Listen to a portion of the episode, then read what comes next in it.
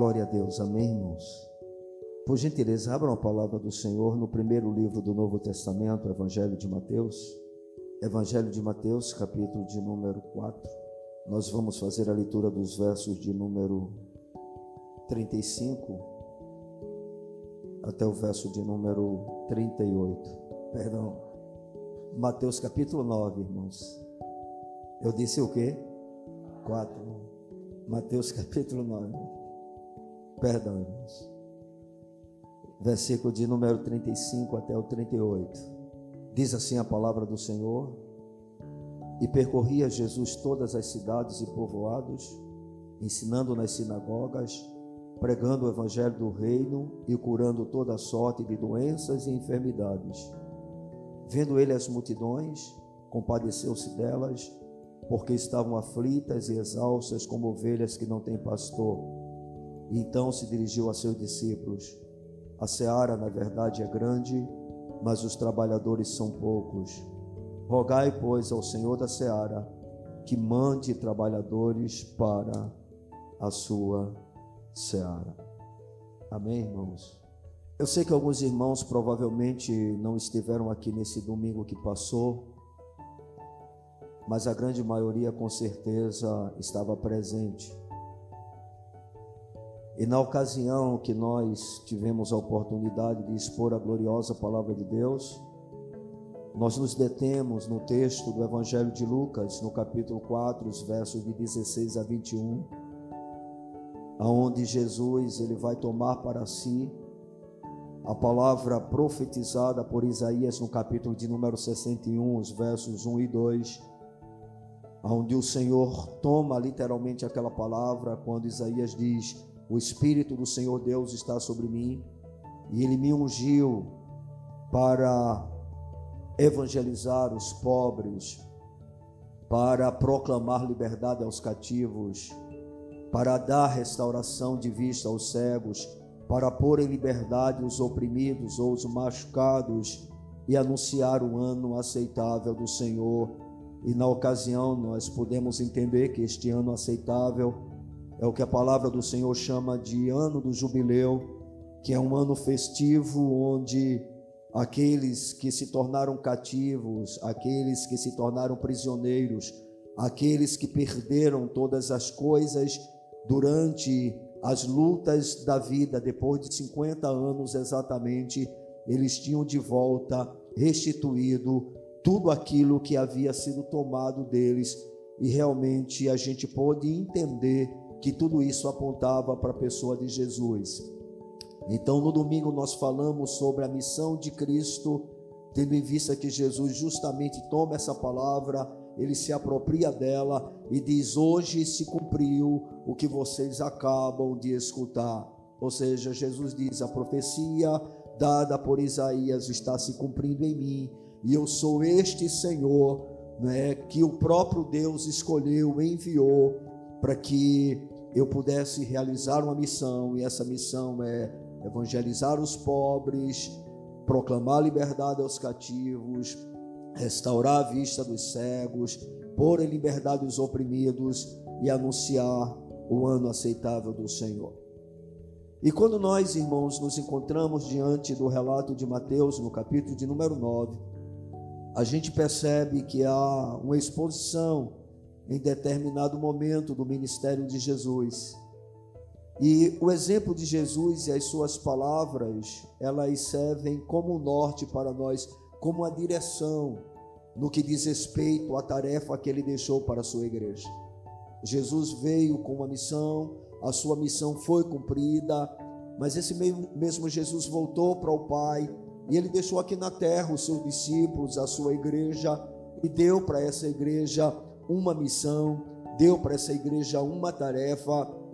E é interessante porque essas palavras, elas vão trazer para nós uma certa clareza dentro daquilo que nós podemos observar sobre o que o Senhor realmente deseja conosco, o que é que o Senhor tem como objetivo na nossa vida, e isso independente do quão próximo esteja né, do derramar do seu juízo sobre a terra, e por mais que a iniquidade se multiplique e as trevas avancem.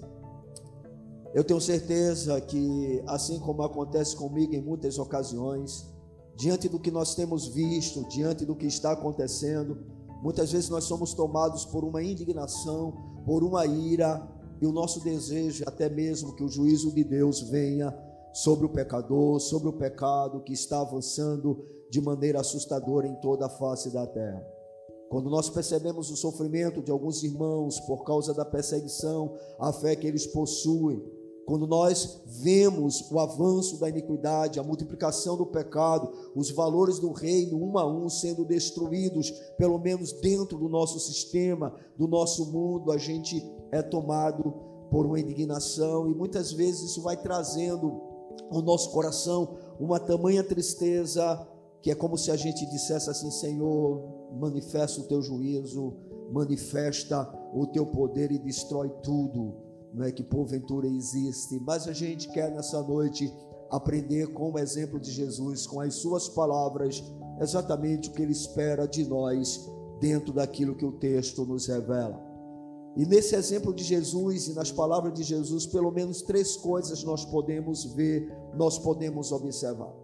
E a primeira coisa que nós podemos enxergar dentro desse texto, que foi escrito por Mateus, nós não vamos encontrar esse texto nem em Lucas, nem Marcos, nem João, mas Mateus o põe, o coloca, e ele realmente tem algumas coisas importantes que a gente pode perceber em relação ao exemplo de Cristo e às suas palavras. E a primeira delas é que o nosso Senhor, ele nos ensina como olhar os homens. Dentro da experiência e do exemplo de Jesus, a gente pode perceber isso. No versículo de número 35, a palavra do Senhor diz assim: Percorria Jesus todas as cidades e povoados, ensinando nas sinagogas, pregando o evangelho do reino e curando toda sorte de doenças e enfermidades. Agora, o versículo de número 3 diz assim: Vendo ele as multidões, compadeceu-se delas, porque estavam aflitas e exaustas, como ovelhas que não tem pastor. Isso, irmãos, é muito interessante, porque a gente percebe que Jesus via as multidões como sendo aflitas e exaustas, e ele disse: são ovelhas que não têm pastor. É interessante porque na ocasião em que Jesus falou isso, havia classe de religiosos onde essas pessoas, segundo o próprio Deus, deveriam ter a responsabilidade de apacentar o seu povo, de cuidar das suas ovelhas. A gente sabe perfeitamente que o Senhor, ele sempre esperava, tinha a expectativa de que aqueles que conheciam a sua palavra, conheciam a lei, conheciam tudo aquilo que havia sido ensinado através dos profetas, através de Moisés, através dos salmos, enfim, de todas as escrituras da velha aliança, que esses homens cumprissem o seu papel, vivessem a sua missão, a sua função, e no entanto, não era isso que estava acontecendo, era exatamente o contrário. Segundo Jesus, aquelas pessoas que faziam parte da nação de Israel estavam como se fossem abandonadas, desprezadas, rejeitadas e não estavam sendo devidamente cuidadas por aqueles que deveriam ser os cuidadores do seu povo naquela ocasião. Mas essas mesmas pessoas, exatamente por estarem distantes do Senhor, não tendo acesso como deveriam à palavra do Senhor, elas estavam mergulhadas nos seus pecados, estavam mergulhadas nas suas vidas egoístas, vivendo distantes de Deus. Mas é interessante porque ao invés de Jesus ver essas pessoas, né, e simplesmente rejeitá-las, condená-las, ele diz que eram pessoas como ovelhas que não possuíam pastores. E isso, irmãos, é muito importante a gente perceber. Porque enquanto os fariseus viam este povo como palha que devia ser queimada pelo fogo, Jesus os via como uma boa colheita que devia ser colhida e entesourada. Os fariseus, em seu orgulho, esperavam a destruição dos pecadores, enquanto Jesus, em seu amor, morreu pela salvação dos pecadores. Há uma diferença enorme no olhar de Jesus para as pessoas que muitas vezes nós temos em relação a elas. Porque, irmãos, nós precisamos ter uma consciência. Não importa o quanto alguém seja pecador, e quão terrível seja o seu pecado contra Deus, o fato, a verdade é que Deus ama cada pecador perdido existente em toda a terra. E ele veio justamente com esse propósito. Segundo vimos no domingo, Jesus veio e foi ungido pelo próprio Espírito de Deus, com qual objetivo? Evangelizar os pobres. E nós não sabemos quem são esses pobres. É por isso que quando nós proclamamos o Evangelho, nós não podemos ter seletividade. Nós não podemos achar que temos que compartilhar o Evangelho com uns e com outros não, como se houvesse um pecador melhor do que outro. Na verdade, todo homem é pecador e se encontra afastado da graça de Deus, da glória de Deus, mas esse mesmo Deus tem poder suficiente para arrancar o pecador perdido do mais profundo abismo, irmãos. E por isso ele via todo pecador como sendo alguém onde a graça dele poderia alcançá-lo. E ele vê aquela multidão, ele vê aquelas pessoas exatamente dessa forma, como ovelhas que não possuíam pastores. Então a gente consegue perceber esta verdade no exemplo de Jesus. Ele tem ali a oportunidade de rejeitar essas pessoas. E uma coisa que me impressiona é que Jesus não fazia acepção. Jesus não escolhia aonde pregar. Jesus não escolhia as melhores regiões, pelo contrário, a Bíblia é muito clara, e percorria Jesus todas as cidades e povoados, ou seja, todo mundo era importante para ele na sua agenda. Jesus não escolhia, vamos dizer assim, a igreja melhor, a igreja maior, a igreja mais culta, a igreja com pessoas mais importantes, a igreja com os mais ricos. Não, ele percorria toda a aldeia, todo o povoado, porque ele sabia que a sua mensagem era uma mensagem que todos necessitariam ouvir, e ele veio para evangelizar os pobres. E quando ele está nesse momento do seu ministério, que logo em seguida ele vai escolher os seus doze apóstolos e incumbi-los, dando a eles uma missão, uma responsabilidade. Jesus primeiro vai dar a esses homens uma lição. Ele vai mostrar que, mesmo sendo ele o mestre, o Senhor, ele via os pecadores como ovelhas que não têm pastor. Jesus via as pessoas desta maneira. E através desse gesto, ele nos mostra como nós devemos olhar os homens. Irmão, somente Deus há de julgar. Ele é o juiz. Enquanto esse dia não chegar, nós temos uma função. E essa nossa função é semelhante à do seu filho.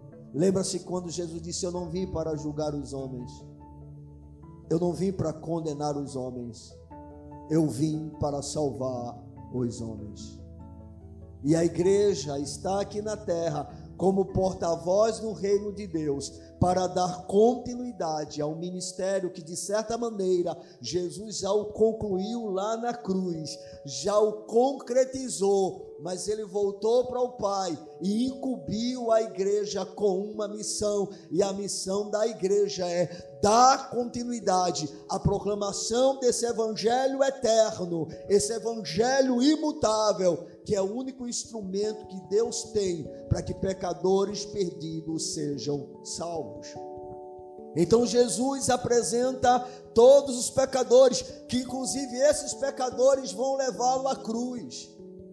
Porque muitos desses que foram curados, que foram tocados pelo Senhor, que foram agraciados por milagres, por experimentarem coisas maravilhosas da parte do Senhor, eram os mesmos que, quando Jesus foi preso, estavam dizendo: crucificam. Nós preferimos Barrabás. Mas, mesmo diante de tudo isso, Jesus na cruz ainda assim diz: Pai, perdoa-lhes, porque eles não sabem o que fazem. Nós temos um exemplo muito interessante que quando os discípulos juntamente com Jesus eles vão passar por Samaria, Diz a narrativa bíblica que os samaritanos, eles rejeitam Jesus claramente. E os discípulos, eles ficam tão indignados, né? Que João e Tiago, chamados filhos do, do, do trovão, Ele disse: Senhor, tu queres que nós oremos ao Pai, a Deus, para que Ele mande fogo e destrua toda essa gente, essa gentalha. Jesus disse: Vocês não sabem de que espírito vocês são. Eu não vim para condenar, eu vim para salvar. Irmão, Jesus continua salvando. Amém. E a função da igreja é pregar o evangelho, as boas notícias, na expectativa de que pobres ouçam o Evangelho. Amém? Porque ninguém vai aceitar as boas novas, as boas notícias, se não perceber as suas próprias necessidades e misérias. Mas, como eu estava dizendo, não somos nós que temos que julgar.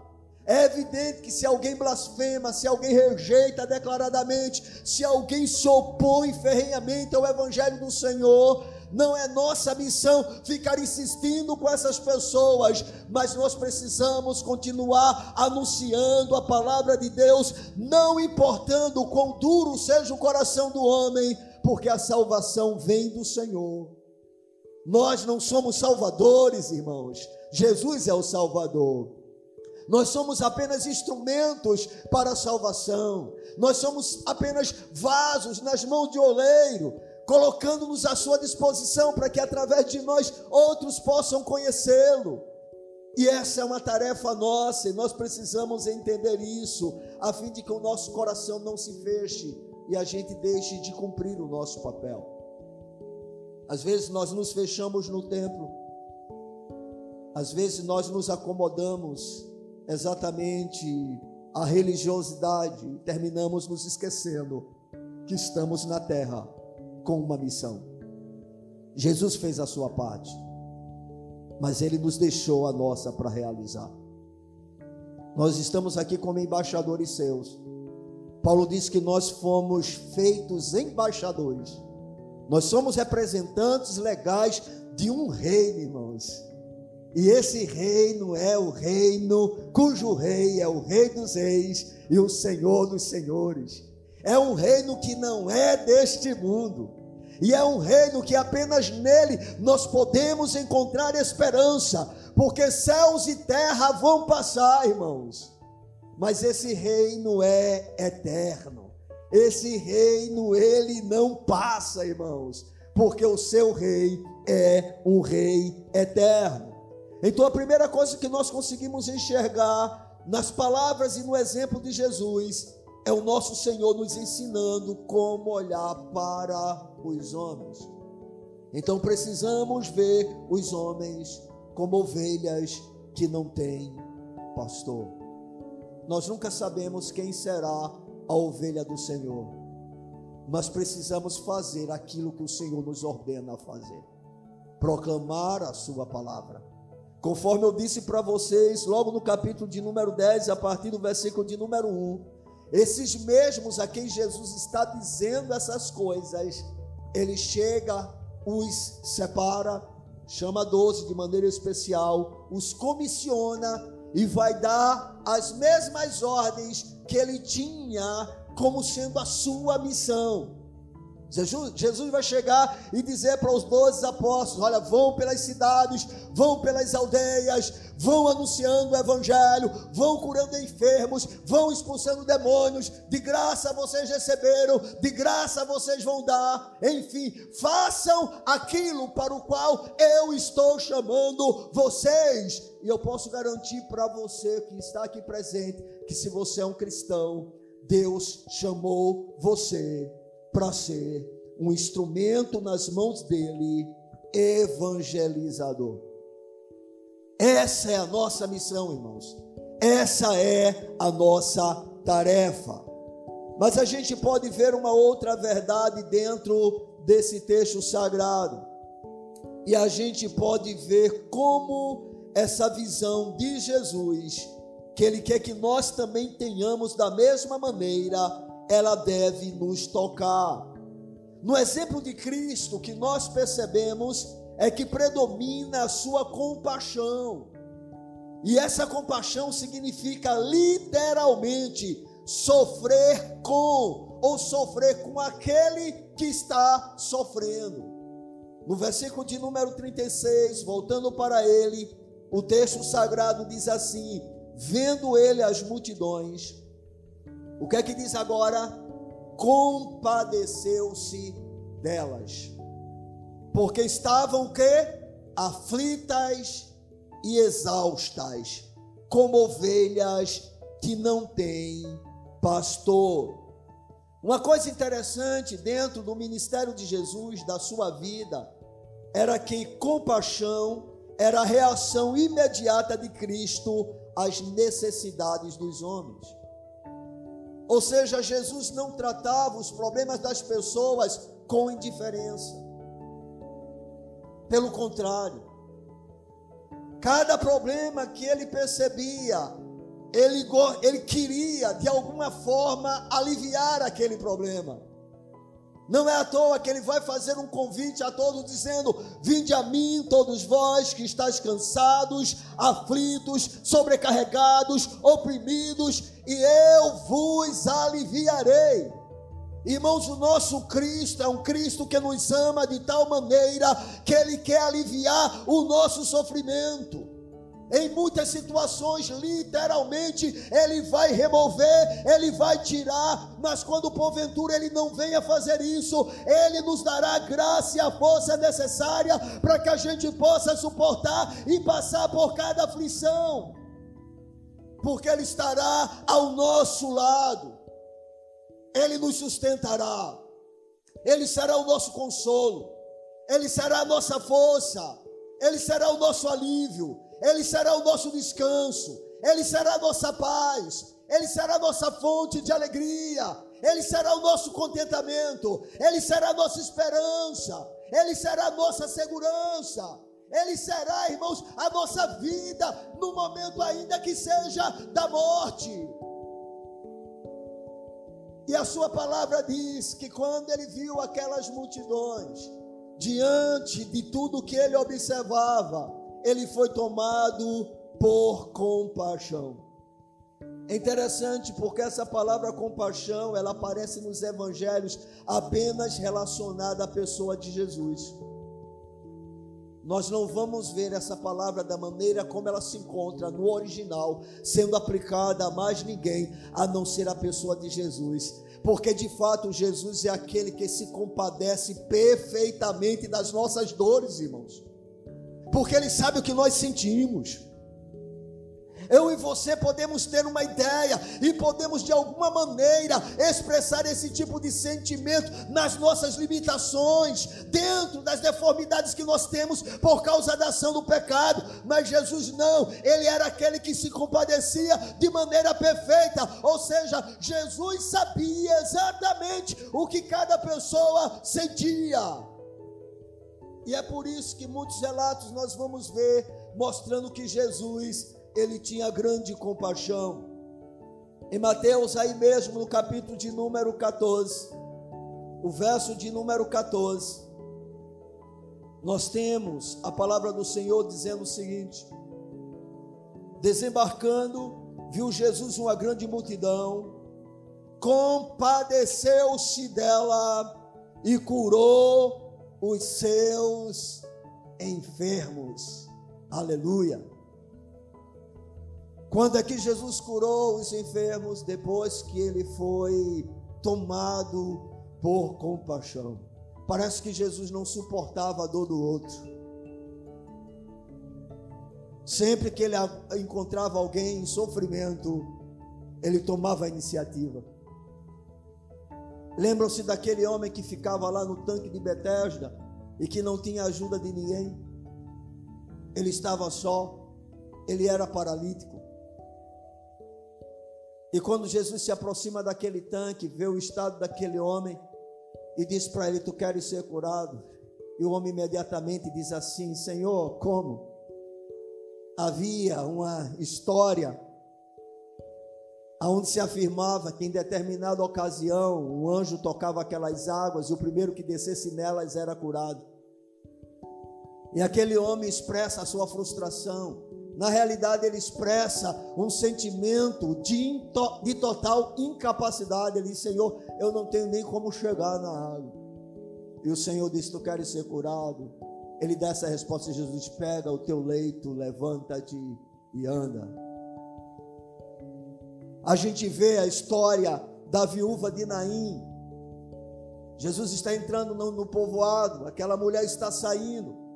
Porque eu não sei se vocês sabem, mas normalmente é assim em lugares né, interiores. Né? O cemitério ele fica numa parte é, separada um pouco da cidade. E Jesus está entrando no povoado, aquela mulher está saindo chorando, e diz o texto sagrado que ela só tinha aquele filho, aquele filho havia morrido. E Jesus, quando olha aquele sofrimento, a dor daquela mulher, sabendo que ela não tinha a partir dali ninguém para sustentá-la, ninguém para cuidar dela, porque naquela ocasião a mulher era totalmente dependente do homem. Se porventura ela não tivesse marido, era um filho que teria que assumir total responsabilidade. E agora ela tem a sua única base de sustento finda. Além do sentimento, do amor, da dor da perda, ela sabia que a partir de então a sua vida seria uma, uma total miséria. E Jesus, olhando aquela situação para aquele enterro, né? Aquele cortejo. E Jesus se aproxima e vai fazer uma coisa que não era lícita a nenhum sacerdote, que era tocar no morto. Mas ali estava a ressurreição e a vida. Ali estava aquele que é maior do que o sacerdócio terreno. Ali estava o perfeito sacerdote. E imediatamente Jesus pega aquele homem, dá ele a vida de volta porque irmãos, esse é o Senhor das Escrituras. Jesus é um Deus cheio de compaixão, irmãos. Ele é um Senhor cheio de compaixão. Isso é algo realmente maravilhoso. Em Mateus no capítulo 15, versículo de número 32, nós encontramos ainda um outro exemplo em relação à pessoa de Jesus para você perceber que não é apenas em relação à questão da vida, em relação à questão da saúde, mas o Senhor se preocupa até com a nossa manutenção. Em Mateus capítulo 15, versículo de número 32, diz assim: E chamando Jesus os seus discípulos, disse: Tenho compaixão desta gente porque há três dias que permanece comigo e não tenho o que comer, e não quero despedi-la em jejum, para que não desfaleça pelo caminho. Aleluia! Que Senhor maravilhoso! Eu acho que os discípulos estavam preocupados com o seguinte: Senhor, dispensa eles para a gente ir para casa. Senhor, dispensa eles para que a gente tenha um período de descanso. Senhor, dispensa a eles para que eles voltem e procurem o que comer. Jesus diz: Eu tenho compaixão desse povo. Esse povo está faminto, porque naquela ocasião não havia apenas a fome pela palavra de Deus, a fome, a escassez era algo real. O povo judeu, boa parte, vivia em uma situação caótica, precária, a pobreza era generalizada, a quantidade de enfermos era assustadora. É por isso que aonde Jesus chegava, uma multidão se acumulava, porque todos estavam atrás de algum milagre, de alguma ação sobrenatural do Senhor. O Senhor era a única esperança para aquelas pessoas. E aí Jesus, nesse exemplo, ele vai mostrar para os seus discípulos, e isso fica registrado para nós, que ele é um Deus que se compadece das nossas necessidades. Ele é um Deus compassivo. Amém. Ele sabe o que é padecer. E diga-se de passagem que quando ele manifestou essa característica, ele nem tinha experimentado ainda o sofrimento que ele iria passar por nossa causa.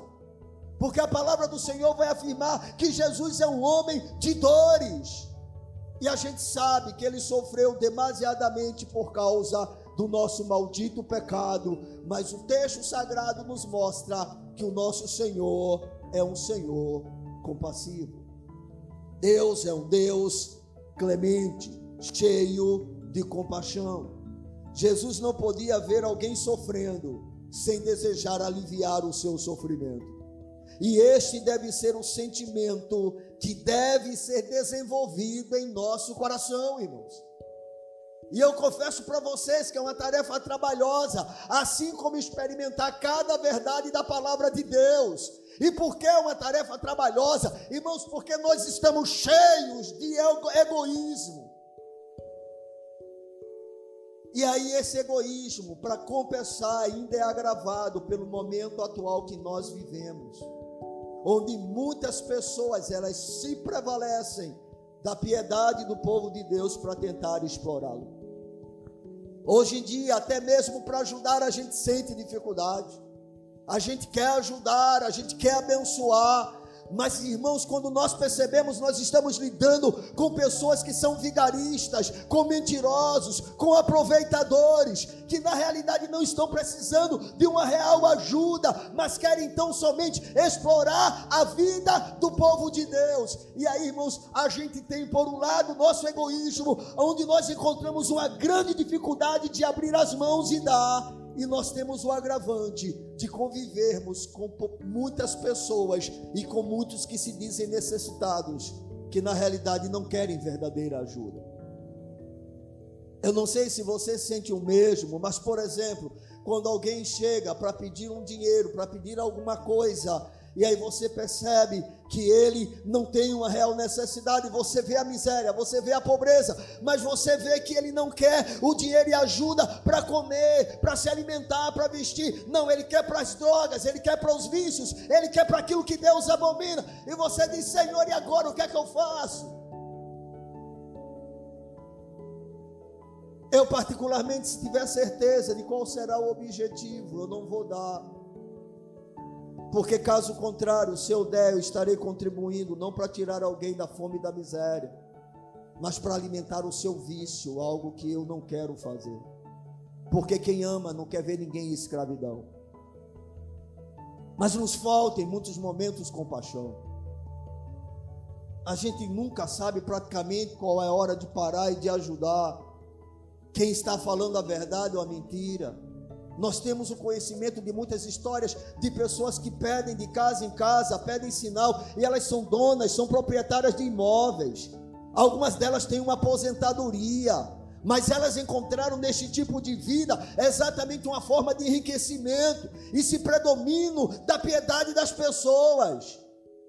É muito comum, por exemplo, terminar um culto, o cara não vem para assistir o culto, ele não entra para ouvir a palavra de Deus, ele não quer mudança real, ele não quer mudança verdadeira, mas o culto termina e ele chega para alguém, pergunta quem é o pastor, chega para o irmão e pede uma ajuda, e a gente fica, Senhor, eu saí de um culto agora, negar uma ajuda é algo terrível, mas ao mesmo tempo você vai dizer, Senhor, eu vou ajudar alguém que apenas quer tirar aquilo que o Senhor tem me dado.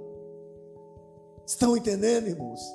Então, essa é uma tarefa extremamente difícil para mim e para você, mas nós precisamos lutar contra nós mesmos para podermos de fato experimentar a compaixão quando realmente houver a necessidade de manifestá-la. O que nós não podemos é nos fechar, irmãos. O que nós não podemos é ver pessoas realmente com necessidades e dizer: vai em paz, Deus te abençoe, eu vou orar por você. Não, a vida cristã não é apenas oração, a vida cristã é ação. E Deus nos abençoa para que a gente possa abençoar a outros. Deus não nos dá riquezas simplesmente para que a gente venha se deleitar nelas. Não, irmãos. E Jesus, ele fez questão de mostrar isso. Em cada situação que ele enfrentou, o seu desejo era sempre produzir alívio para as pessoas mais carentes. A gente observa que dentre as instruções que Pedro passou para Paulo, nos encontros que eles tiveram, uma delas foi: lembra-te, Paulo, dos pobres. E Paulo vai dizer algo que eu tenho me esforçado para fazer. Porque, irmãos, os pobres nós sempre teremos. E a igreja ela tem um papel também social, porque é dentro da sociedade que nós precisamos expressar o amor de Deus ao mundo, irmãos. De nada adianta apenas falarmos que Deus é amor, que Deus ama, que Deus deu o seu único filho, se na hora real da necessidade nós endurecemos o nosso coração e nos fechamos. A compaixão é um tipo de sentimento ou de virtude que deve ser desenvolvida em cada um de nós e aí eu falo por mim mesmo, nós temos que travar uma luta contra esse tipo de sentimento de egoísmo que nós possuímos. Jesus nos mostra que a sua ação, as suas palavras devem nos tocar, desenvolvendo em cada um de nós uma verdadeira compaixão. Amém, irmãos? É por isso que o Senhor diz que a igreja é um corpo. A palavra do Senhor diz que se um sofre, todos sofrem. Se um se alegra, todos devem se alegrar. A vida da igreja é uma vida coletiva, irmãos. O cristianismo é uma religião de coletividade. Cristianismo não é um clube social, igreja não é um clube social, igreja é o corpo de Cristo aqui na face da terra. E quanto mais nós nos isolamos, mais nós nos distanciamos do que Deus deseja para nós. Viver o Evangelho é muito simples, nós é que o complicamos por causa do nosso egoísmo e do orgulho do nosso coração. Então a primeira coisa que nós podemos enxergar é como nosso Senhor nos ensina a olhar para os homens e a segunda coisa que podemos aprender com esse texto, com o exemplo de Jesus, é como essa visão deve nos tocar. Ou seja, a visão de Jesus deve nos tocar com compaixão. Amém? Sejamos mais compassivos, para que o Senhor, através de nós, seja glorificado. E a terceira coisa que nós podemos ver dentro do texto, queridos, é como Cristo gostaria que nós agíssemos. Depois que o Senhor fala, aliás, depois que o texto diz: Vendo ele as multidões, compadeceu-se delas, porque estavam aflitas e exaustas, como ovelhas que não têm pastor. E aí diz o versículo 37 e o 38: E então se dirigiu a seus discípulos. Então Jesus está com seus discípulos, ele está entrando e saindo das aldeias, dos povoados, e parece que por onde ele passa, ele vê as mesmas coisas, o mesmo sofrimento, a mesma dor, o povo perdido, o povo desorientado, o povo sem esperança, o povo sem expectativa, o povo sofrendo, o povo amargurado, o povo angustiado, os líderes religiosos na sua pompa, na sua é, posição de autoridade, na sua religiosidade, pensando apenas em si, inclusive que eram bons, que eram salvos, enquanto os outros estavam condenados, Jesus olha para essa multidão e diz: são ovelhas que não têm pastor. E o Senhor disse isso depois de ser tomado o seu coração por compaixão. Mas aí, amados, quando chega no versículo de número 37, diz assim: então se dirigiu aos seus discípulos, Jesus agora se volta diretamente para os seus discípulos e diz: a seara, na verdade, é grande, mas os trabalhadores são poucos. Rogai, pois, ao Senhor da seara que mande trabalhadores para a sua seara. Amados, a gente percebe que aqui o Senhor mostra para aqueles que estavam vindo a sua palavra, e essa palavra se estende para nós hoje que somos a sua igreja, que o Senhor tem um modo ou um desejo no seu coração em relação ao nosso modo de agir. Os olhos compassivos de Jesus viam a multidão como um grande campo pronto para a colheita. Ele disse aos seus discípulos: Rogai, pois, ao Senhor da seara que mande ceifeiros para a sua seara. Eu posso, posso garantir para você que esta oração ainda hoje ela é pertinente ela continua em vigor. O que significa? Significa que, mesmo depois de 20 séculos, a necessidade de evangelização dos pobres, ela continua. A tarefa da igreja ainda não foi concluída, não foi cumprida, e o Senhor, Ele espera de nós, Ele requer de nós que nós ouçamos aquilo que ele disse para os seus discípulos: Rogai, pois, ao Senhor da seara que envie trabalhadores para a sua seara.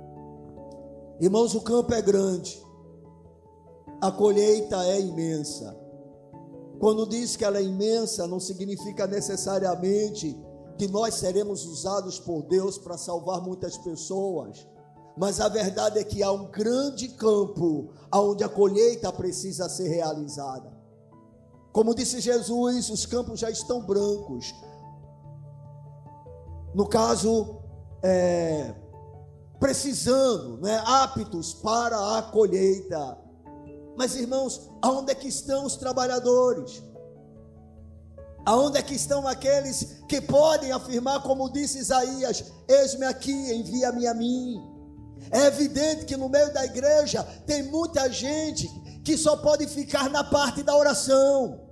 Afinal de contas, são pessoas que, devido à sua condição atual, elas não têm a menor condição, praticamente, de ir, de proclamar a palavra, de evangelizar, de tornar o evangelho conhecido aos pobres. São pessoas cuja idade já avançou demais e agora praticamente mal consegue vir aos templos.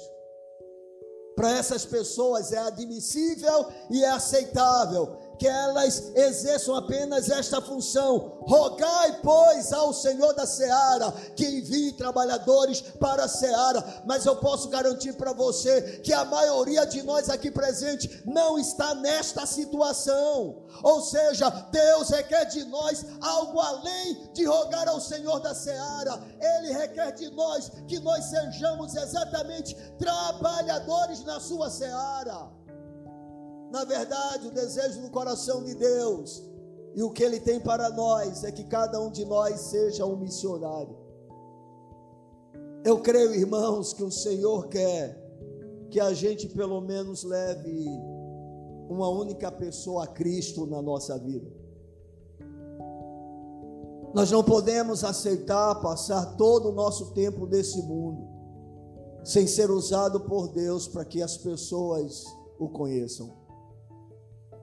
É evidente que nem todos, nem todos nós, ou praticamente nenhum de nós, recebeu da parte do Senhor um chamado especial em determinadas áreas de missões.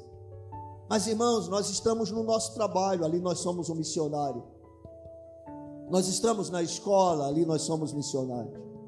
Nós estamos dentro de uma vizinhança, ali nós somos missionários. Aonde quer que o Senhor nos plante, nós estamos para fazer missões. Nós estamos para evangelizar. Nós estamos para tornar a mensagem de Cristo conhecida por aqueles que estão perdidos, por aqueles que não têm esperança, irmãos. Irmãos, nós somos a única ou o único evangelho que muitas pessoas vão poder ouvir.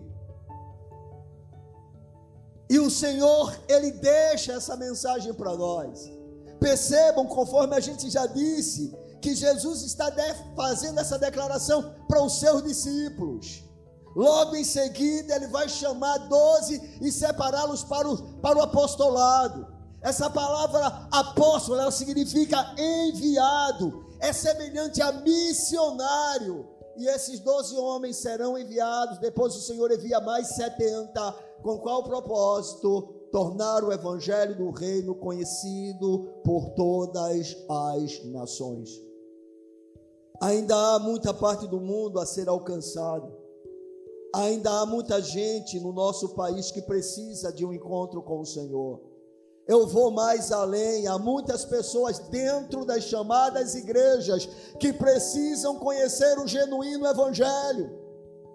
Pessoas que estão sendo enganadas, pessoas que estão sendo iludidas, pessoas que estão caminhando para o inferno, sendo conduzidas por lobos, por falsos profetas, falsos apóstolos, falsos pastores, falsos mestres. Pessoas que estão interessadas apenas na lã, na gordura e na carne das ovelhas, que apacentam a si mesmas. Elas não estão preocupadas com as almas dos homens porque deixa eu lhe dizer uma coisa: Jesus se preocupa com tudo que diz respeito à nossa vida, de tal maneira que até os fios dos nossos cabelos estão contados por Ele e nenhum deles cai sem o seu consentimento. Mas a maior preocupação do Senhor conosco é a nossa alma. Não há nenhum bem mais valoroso na nossa vida, irmãos. O nosso corpo é importante, mas ele vai enfermar, ele vai adoecer, e ainda que não enferme e adoeça, ele vai voltar ao pó. Ele se preocupa com a nossa situação financeira, mas chegará o ponto, o tempo que talvez nós não tenhamos mais vontade de comer. E por mais deliciosa que seja o alimento, não trará mais prazer algum na nossa boca. Vai chegar um determinado momento que todas as coisas que porventura são importantes para esta vida não terão mais nenhum sentido, mais nenhuma importância. Mas ele veio buscar e salvar o que se havia perdido. Ele pagou o preço do nosso resgate. Ele assumiu a nossa culpa. Ele se fez pecado em nosso lugar. Ele foi moído pelas nossas transgressões. O castigo que nos traz a paz estava sobre ele. Irmão, Jesus veio buscar o seu povo. Aleluia. E compete a este mesmo povo compreender o seu papel, a sua tarefa, a sua missão. Jesus veio e ele nos comissionou. Não podemos nos esquecer que antes de Jesus voltar para o Pai, o que é que ele faz com os seus discípulos? Ele diz: Ide por todo mundo, pregai o Evangelho a toda criatura, fazei discípulos de todas as nações. Essa ordem não foi apenas para um grupo seleto, essa ordem não foi simplesmente para poucas pessoas, esta é a ordem para a igreja. Portanto, eu e você devemos cumprir o nosso papel, testemunhando de Jesus onde quer que estejamos. Aproveite cada oportunidade que surja. Não se acovarde. Viva de tal maneira que a sua vida possa testificar da sua fé. Para que você possa ter autoridade e falar do Cristo que você diz que serve e a quem você professa amor. O Senhor, Ele tem um desejo no seu coração em relação à nossa maneira de agir. Hoje nós temos uma quantidade de ceifeiro bem maior do que na época de Jesus, mas ainda assim eles não são suficientes diante do, do crescimento colossal da seara. Irmãos, hoje são 7 bilhões de pessoas em toda a face da terra. E por incrível que pareça, uma boa parte dessas pessoas nunca ouviu falar de Jesus.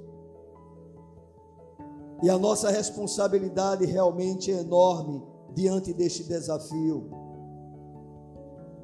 Fica evidente nas palavras de Jesus que o seu desejo é que trabalhemos ativamente em sua seara.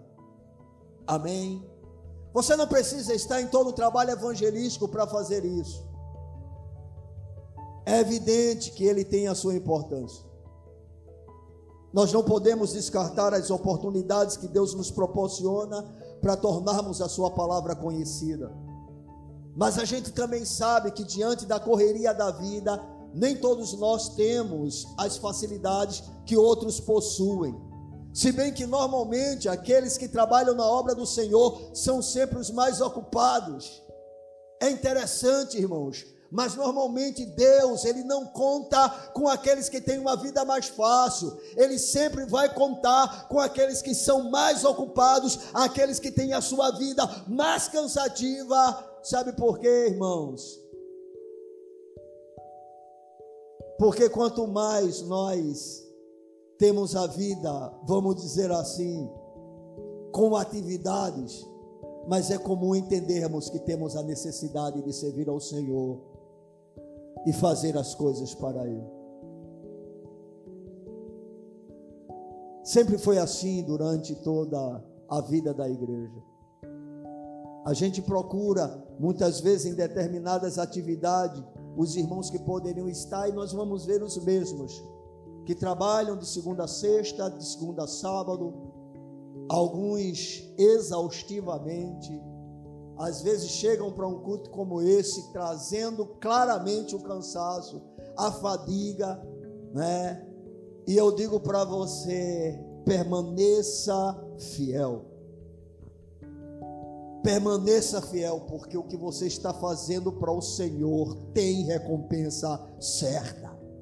Você não está fazendo para homens, irmãos. E a gente tem que perceber uma coisa: Satanás é extremamente sujo, porque o nosso cansaço normalmente não é demonstrado quando nós estamos fazendo coisas para nós mesmos. Eu tenho certeza, Renê, sabe, que apesar do cansaço do seu dia, do jeito que você gosta de uma pelada, se você sair de, do seu açougue durante a tardezinha à noite, quando você chegar na hora, você se reanima, você encontra forças e você vai jogar a sua pelada. Porque é assim que somos, irmãos. As coisas para Deus normalmente parecem que trazem o maior peso, o maior cansaço, mas sabe por que isso acontece? É porque a nossa carne não quer nada com Deus, ela não quer agradá-lo, mas aquele que está em nós é maior. Aleluia. É Ele que nos fortalece, é Ele que nos anima, é Ele que nos dá graça para que a gente possa romper com as adversidades da vida, irmãos. Ah, está cansado? Agora a gente louva a Deus, adora a Deus, às vezes pegando uma pestanazia, quando chega em casa, recupera a força. E Deus diz: Eu me agradei do teu sacrifício. Irmãos, há um tipo de sacrifício que o Senhor se agrada, Ele não se agrada de sacrifício de tolo. Mas o sacrifício que agrada a Deus é aquele que nós louvamos e exaltamos o seu nome. A nossa vida tem que ser uma oferta ao Senhor. Então nós precisamos compreender, queridos, que o Senhor deseja que nós estejamos ativos na proclamação da Sua palavra. Deus deseja que nós tenhamos a Sua visão em relação aos perdidos. Ver essas pessoas que estão lá fora, por mais endurecidas que elas sejam, irmãos, no meio desta multidão perdida, há ovelhas que o Senhor quer arrancar de lá. Ele veio atrás das suas ovelhas, irmãos. E quem são estas? Aquelas que ouvirão a mensagem do Evangelho e crerão. As suas ovelhas ouvirão a sua voz. Ele é o bom pastor. Ele veio buscar essas ovelhas. E nós, como povo de Deus, precisamos entender qual o nosso papel e a nossa missão. Não desista de falar de Jesus. Não desista de anunciar o evangelho do reino. Insista, insista, insista, insista. Viva intensamente a palavra do Senhor e deixa Deus trabalhar, irmão. Deixa Deus trabalhar, Ele é o Salvador. Os frutos virão. Os frutos vão aparecer, porque o Senhor é fiel. Amém. E eu quero concluir a nossa reflexão de hoje, mostrando que neste texto sagrado nós encontramos uma das maiores verdades cristãs e um dos supremos desafios do cristianismo. A verdade é que a colheita nunca será efetuada a menos que haja ceifeiros que façam o seu trabalho. Uma das resplandecentes verdades fundamentais da fé cristã é que Jesus Cristo precisa de homens e mulheres para trabalharem em sua seara. O Senhor é soberano, amém? Ele é Deus acima de todas as coisas, Ele pode tudo, mas Ele confiou a homens uma tarefa, Ele confiou à sua igreja uma missão. Essa responsabilidade não é de anjos, essa responsabilidade não é de pastores apenas, não é de evangelistas apenas, essa é a responsabilidade do povo de Deus, é a responsabilidade da igreja. Nós somos os trabalhadores da última hora. E se porventura falharmos, o Senhor não tem um plano B.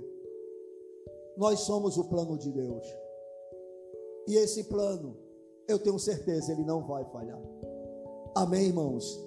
Que o Senhor possa nos despertar, abrindo o nosso entendimento, para que nós possamos ver exatamente como Jesus quer que vejamos, de tal forma que nos tornemos úteis a Ele, para que através de nós a Sua obra seja realizada. Saiamos do nosso conforto, irmãos, saiamos da nossa acomodação, saiamos da nossa apatia, saiamos da nossa indiferença, saiamos da nossa passividade. Irmãos, nós precisamos, onde quer que estejamos, representar o reino de Deus de tal maneira que outros possam, por meio de nós, encontrar a Cristo. Amém. O Senhor conta conosco. A quem enviarei? Quem há de ir por nós? Diga para o Senhor: Eis-me aqui, Senhor. Aonde o Senhor me plantar, eu estou à tua disposição. Aonde o Senhor me colocar, a gente não precisa pedir grandes coisas ao Senhor, irmãos. A única coisa que precisamos é ser fiel no pouco. O Senhor nos coloca onde Ele quer. Ninguém ocupa determinados lugares simplesmente porque quer. Deus é responsável para estabelecer no meio do seu povo os ministérios. É Ele quem levanta, é Ele quem abate, é Ele quem exalta, é Ele quem humilha. Ele pode todas as coisas, irmãos. Mas todos nós temos um papel. E é esse papel que nós devemos desempenhar. É essa função que nós devemos desenvolver em meio às nossas limitações, às vezes em meio às nossas fraquezas, às vezes em meio aos nossos desânimos, mas não podemos desistir, porque é um mundo perdido que precisa ser salvo. Amém? Que o Senhor nos ajude, que Ele nos abençoe. Vamos ficar de pé.